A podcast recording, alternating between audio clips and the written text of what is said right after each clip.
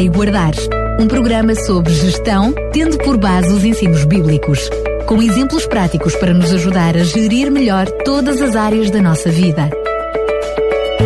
Cuidar e Guardar. Um programa das tardes da RCS, com Daniel Galaio e Daniel Vicente. E hoje vamos ter mais um Cuidar e Guardar. E a propósito do Dia Mundial da Saúde, vamos falar da saúde, cuidar e guardar da nossa saúde. Esse dom maravilhoso que Deus nos deu, que é a nossa saúde, o nosso bem-estar. Aproveito mais uma vez para cumprimentar, Pastor Daniel Vicente, e agradecer mais uma vez a sua presença aqui connosco no estúdio. Agradeço também esta oportunidade e também cumprimentar os nossos ouvintes.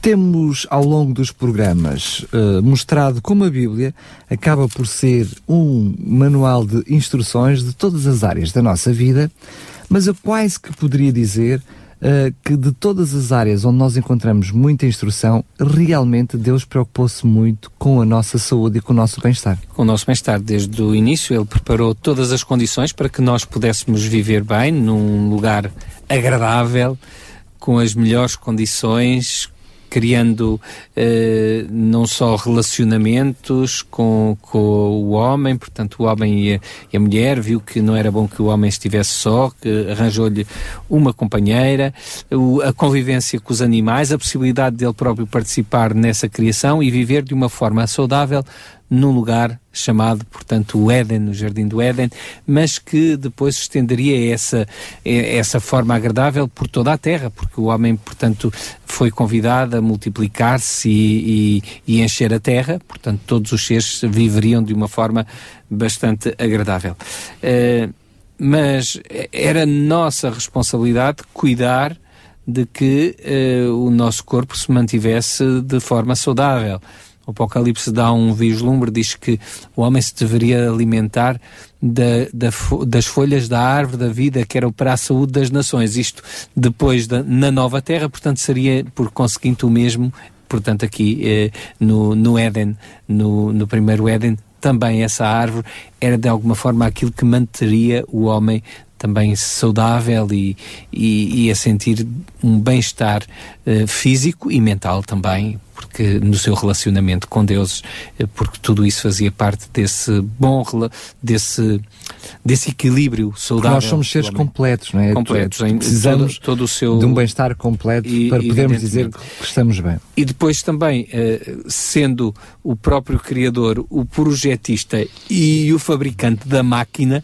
claro que ele sabia perfeitamente o que era saudável para o homem e aquilo que o manteria nessas condições.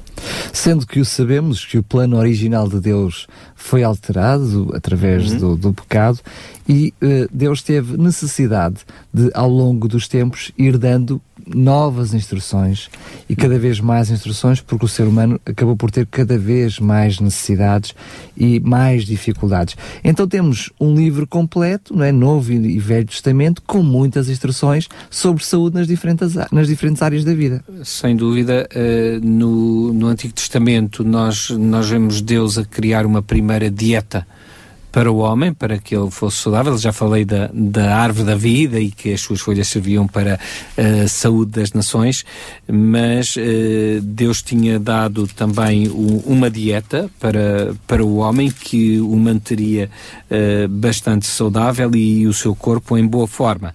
Diz-nos o capítulo 1 de Gênesis, no versículo 29, e disse Deus: Eis que vos tenho dado toda a erva que dá semente e que está sobre a face de toda a terra, toda a árvore em que há fruto de árvore que dá semente, ser-vos-á para mantimento. Isto numa primeira fase, foi isto que, que Deus disse, mas como disseste muito bem, uh, portanto, as circunstâncias alteraram-se, a capacidade mental do homem começou com o pecado a perverter-se, diz-nos a palavra de Deus que o homem só pensava mal continuamente, portanto só pensava em fazer mal, e, e então Deus teve de enviar um dilúvio, um dilúvio universal, eh, que, que este, portanto está, está relatado também no livro de Gênesis, e Deus deu instruções a Noé para ao entrar naquela arca, prevendo a necessidade que ele ia ter depois de se alimentar, já não tanto de só de ervas e de,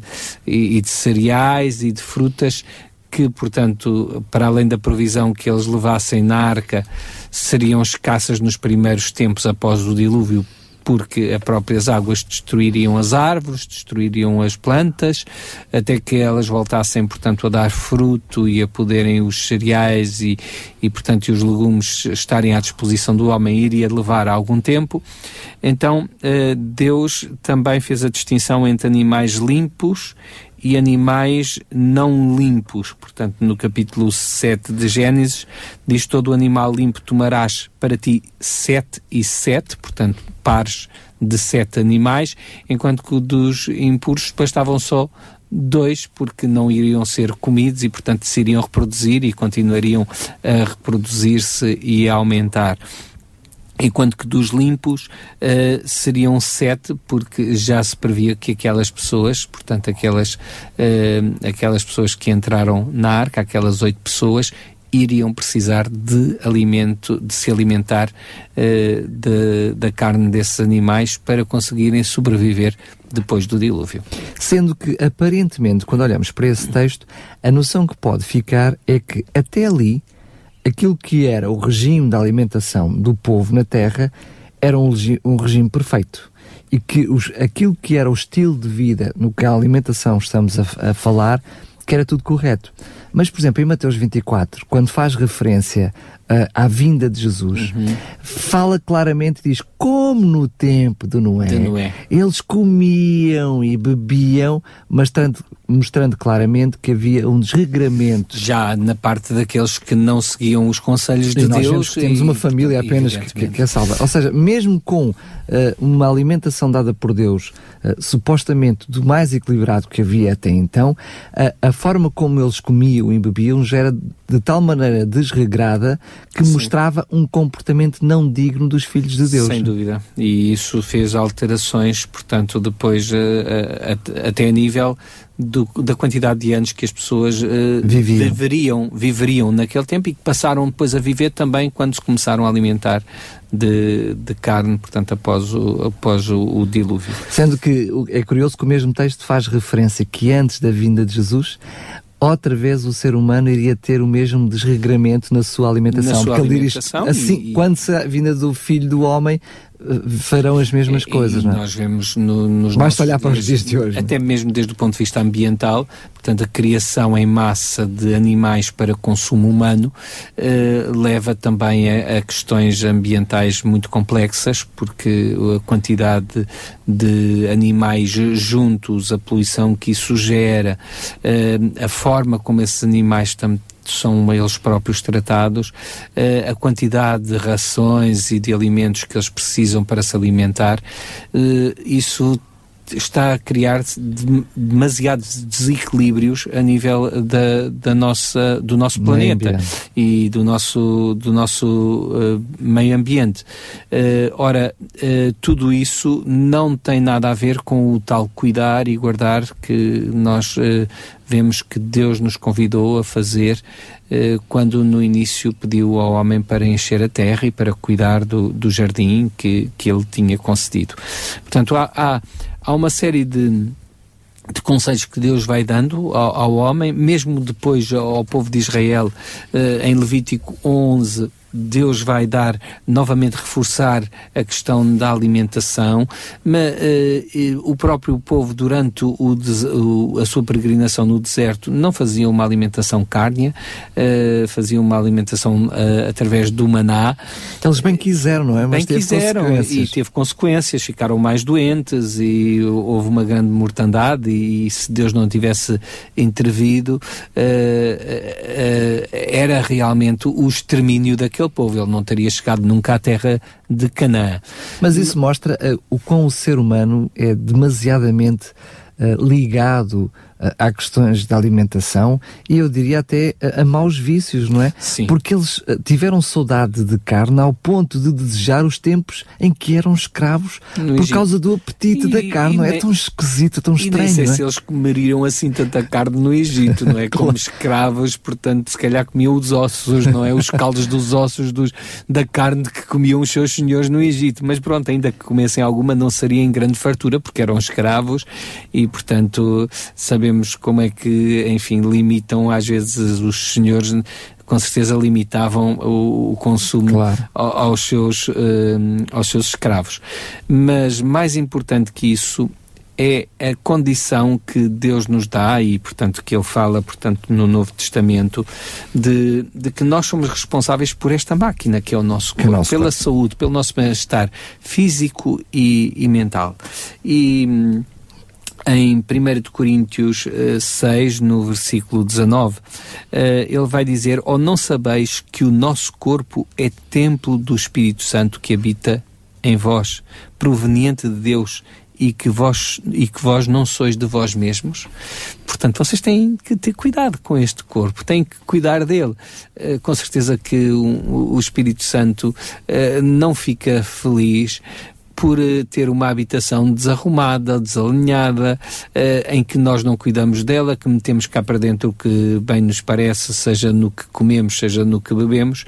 Portanto, deveríamos ter muito mais cuidado, porque esse foi o conselho que, que Deus nos deixou na Sua palavra, que temos que cuidar do nosso corpo. E diz também, e, e quem destruir eh, esse, esse corpo, eh, portanto, será culpado de- dessa destruição, seja por o consumo de, de drogas, seja pelo consumo de, de outras substâncias que lhe venham trazer esse, essa dificuldade. Se já existem tantas pessoas que estão doentes, mesmo tendo cuidado do seu corpo, eh, que responsabilidade não haverá por aqueles que não cuidarem do seu corpo convenientemente eh, e não seguirem os conselhos de Deus para uma boa, para uma boa saúde. E, e na base de tudo deve estar a prevenção. Nós devemos prevenir-nos, evitarmos a doença. E, e evitar a doença pressupõe seguir certos conselhos que hoje em dia existem já tantas pessoas não crentes, ou seja, incrédulos, pessoas que não querem saber de Deus para coisa nenhuma e que estão preocupados com o seu, com o seu corpo, estão preocupados por manter uma boa, boa forma, não é? Física e mental, eh, e sabem que é o corpo são, em mente sã, em corpo são. Portanto, eh, quanto mais nós, como filhos de Deus, como criadores, eh, como co-criadores com Deus, deveríamos estar bem mais im- im- implicados nesta mudança de hábitos que nos ajudem a viver melhor. Eh, e eu há bocadinho falava no consumo de carne, e repara, mesmo, portanto, uma, uma dieta que seja considerada mais saudável com consumo de carne, eh, são cerca de 100 gramas aquilo que, que se pede que se consuma eh, em, eh, em cada refeição. Não é isso que nós vemos que as pessoas fazem. Portanto, o- aquilo que precisamos eh, é muito pouco em relação àquilo que realmente comemos.